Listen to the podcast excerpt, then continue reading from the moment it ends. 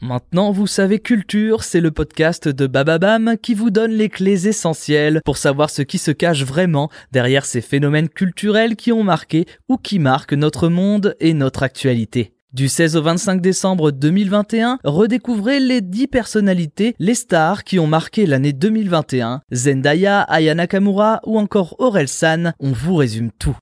Quelle est la véritable histoire de Booba? Merci d'avoir posé la question. Je ne me présente pas, tu sais qui je suis.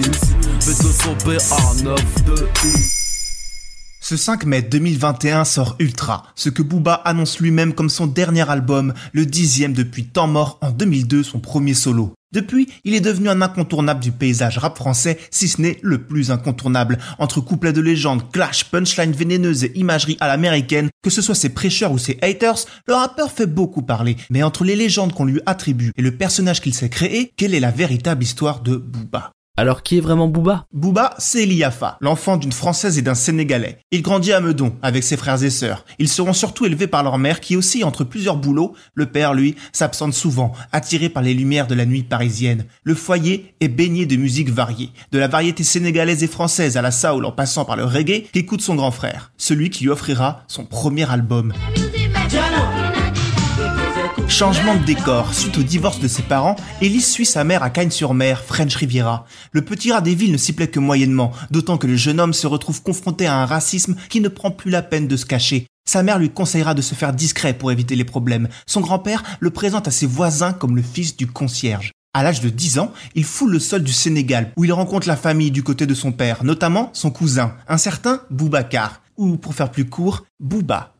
En plus du choc des cultures, il y découvre l'île de Gorée et sa maison des esclaves, lieu emblématique de la traite négrière. Ce sombre pan de l'histoire chamboule Ellie. Ok, ça c'était Booba enfant, mais Booba ado, qu'est-ce que ça donne? Après le temps cauchemardesque des colonies, c'est le rêve américain qui s'offre à lui. Quatre ans plus tard, dans le cadre d'un échange scolaire avec un élève new-yorkais, Ellie part vivre un an dans une famille noire de Détroit.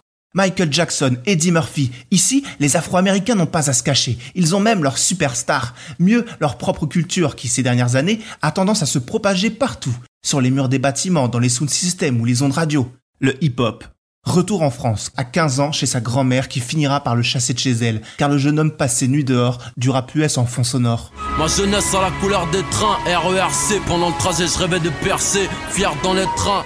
Et le rap dans tout ça? En cours comme dans la rue, le jeune Yafa s'ennuie, car les vraies choses se passent ailleurs, et le hip-hop a depuis traversé l'Atlantique. Alors quand Ellie ne zone pas, il danse sous le blaze de Tic Tac. Il danse pour le coup d'état phonique, un groupe interne du collectif La Clica, géré par Egocist. Et Egocist, lui, il connaît beaucoup de monde et a beaucoup d'idées. Alors, il propose à Ellie de rapper. Ce dernier ricane sans savoir que la boîte de Pandore vient d'être ouverte. Il ne résiste pas longtemps à l'émulation qui l'entoure et lira même une amitié avec un certain Yacine, présenté par Égociste, aussi appelé Ali, son frère de lumière avec qui il va changer la face du rap français en fondant le groupe Lunatic. Après avoir brillé sur le mixtape ou aux côtés de collectif Time Bomb, et après un passage en prison pour braquage de taxi pour celui qu'on appelle désormais Booba, il sort en 2000 le très attendu album Mauvais Oeil, un classique parmi les classiques, l'un des premiers CD à faire disque d'or en indépendant, malgré le boycott de médias comme Skyrock. Le bouche à oreille est dingue, la hype autour de Booba plus grande que jamais. En 2002, il sort son premier solo, Temps mort, un nouveau monument, temple d'arrogance et de formules lapidaires, loin de son image de bodybuilder certifié actuel. Le succès critique et public est incontestable. Ensuite, Booba quittera son label 45 Scientifique, quitte son groupe Lunatic pour pleinement se lancer dans une carrière solo. La suite, vous la connaissez. Maintenant, vous savez. Merci d'avoir posé la question. En moins de 3 minutes, nous répondons à votre question. Que voulez-vous savoir? Posez vos questions en commentaire sur les plateformes audio et sur le compte Twitter de Maintenant vous savez.